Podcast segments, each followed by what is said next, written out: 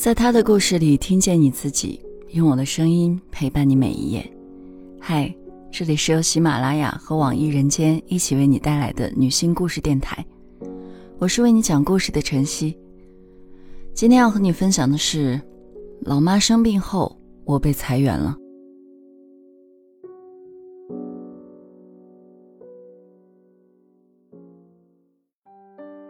王小波说：“生活是一个缓慢受锤的过程，老去、绝望，人最后会变得像挨了锤的牛一样。”在我大学刚毕业时，我以为自己会永远生猛下去，什么也锤不了我。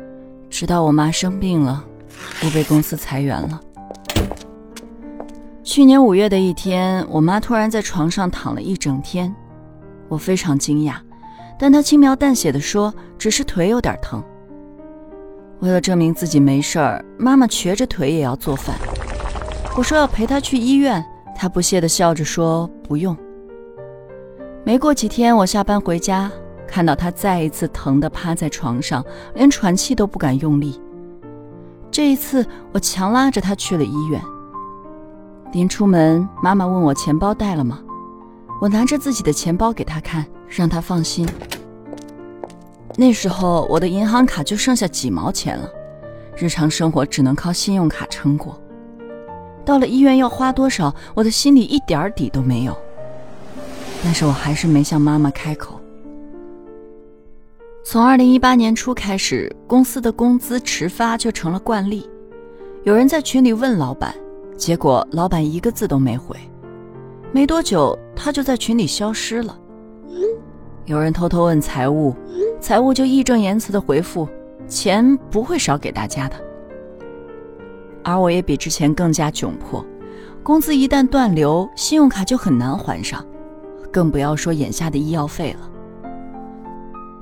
妈妈的检查结果很快出来了，腰椎上长了一根骨刺。因为之前的疼痛让妈妈心情紧张，血压升高，她还需要留院观察。好不容易等到天蒙蒙发亮。妈妈的疼痛缓解了，血压也降下来了，才有一点笑意。但那点笑意像泡沫一样被忧虑的刀尖戳破。我把妈妈送回家以后，就急急忙忙去上班了。二零一七年大学毕业以后，我进了这家创业公司工作。面试之前，我在网上认真搜查过公司的信息，他们融资已经走到 B 轮。总有大小领导在公司参观，还接二连三的上了各种榜单，能搜到的创始人信息也都非常好看，看样子是一家发展的不错的公司。面试结束，HR 对我非常满意，热情的向我介绍说公司的办公环境特别好，还有下午茶供应，同事是九零后，相处很简单。HR 问我什么时候来上班，虽然工资不高，还要分绩效和底薪。但在好前景、好环境面前，我还是心动了。回复说下周一就能入职。那时候的公司的确算得上是年轻人的伊甸园，翻新过后的办公室环境是当红的工业风，随便怎么拍照都好看。楼下是公司开的餐厅，每到早餐、午餐、下午茶时段，公司的微信群里就会变得非常热闹，好像只要有吃有喝。哪怕开会时间定在下班后都无所谓。妈妈倒是不太满意我的这份工作，因为她从来没有听过这家公司的名字。我就用梦想做盾牌。妈妈当时回复我说：“给的钱不多，下班倒挺晚。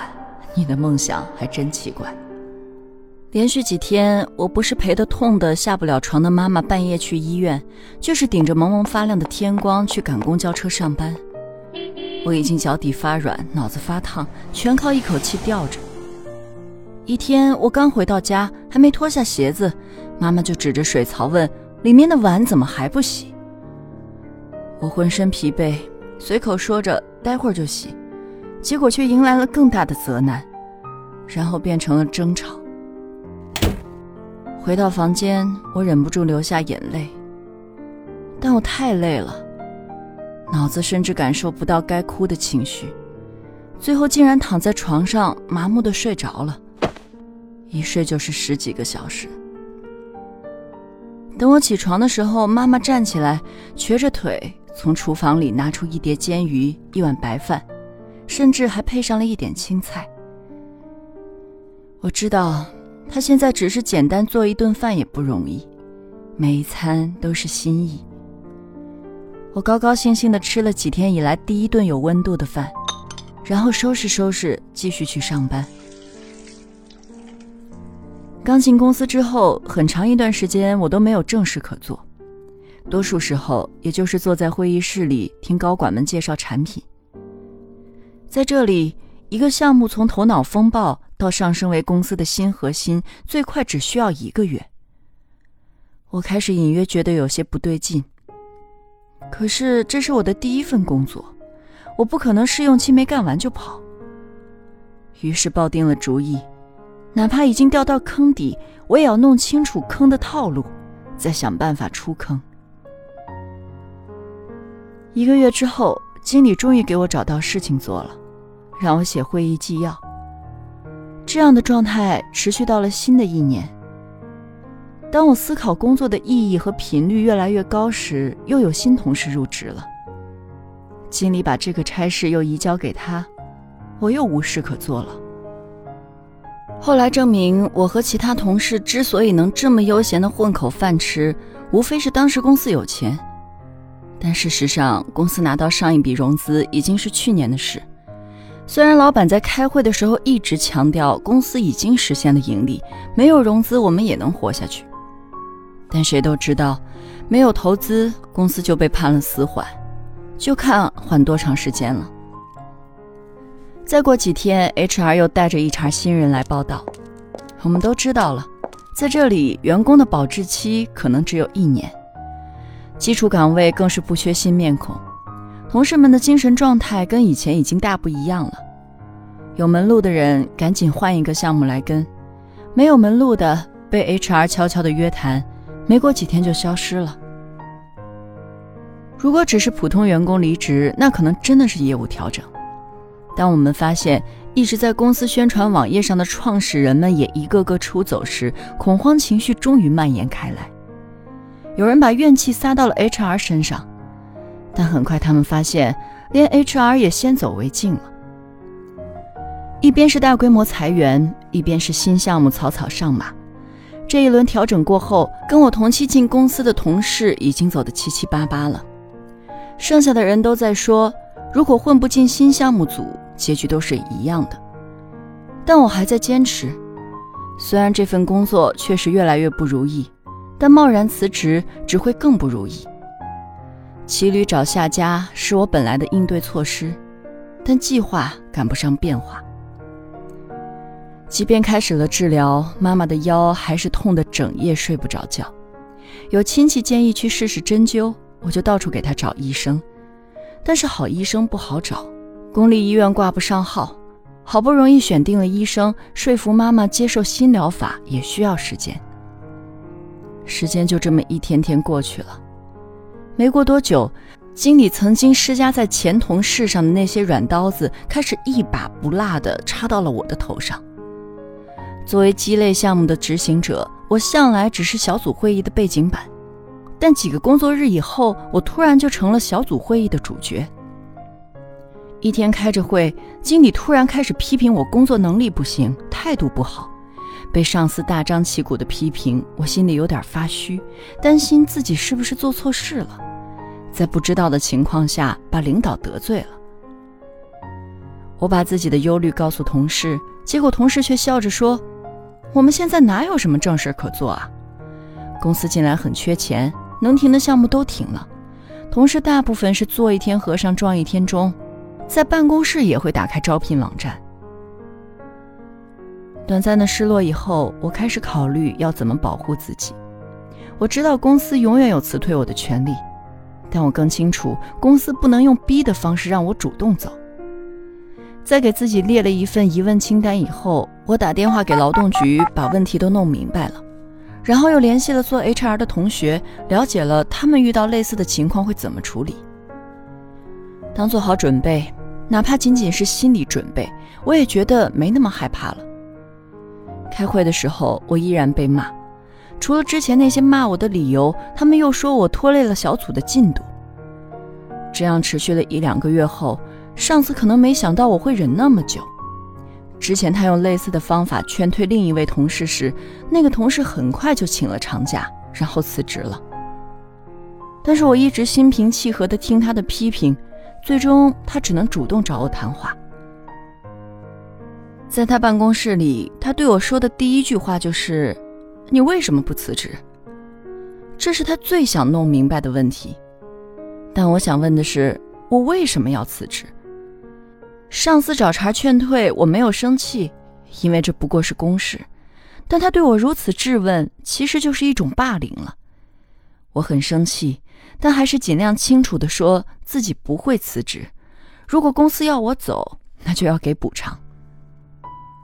上司愣了几秒，然后开始翻来覆去的恐吓我，意思是公司想开除我很容易，我最好识相自行离开。但基于此前的咨询，面对这样的情况，只要我不说自己要辞职，他就拿我没办法。我们就这样僵持了大半个小时，也没能达成共识。下班时间到了，我连忙收拾东西往家里赶。在谈话的时候，我收到了妈妈好几条信息，他的腰又开始痛了。刚推开家门，就听见妈妈骂我，说我对他的病不上心，叫我预约医生。但我没有去做。我一直把妈妈放在心上，但我的生活不只有妈妈，我要上班，要联系医生的时间，还要做家务。我耐下焦躁，等他的情绪稳定了一些，试着对他说：“妈，我知道你很痛，但你不能老冲我发脾气。我已经很累了，你这样做我只会更累。”你是我妈妈，不论你怎样对我，我都会爱你、照顾你。但你冲我发脾气的时候，我会很伤心。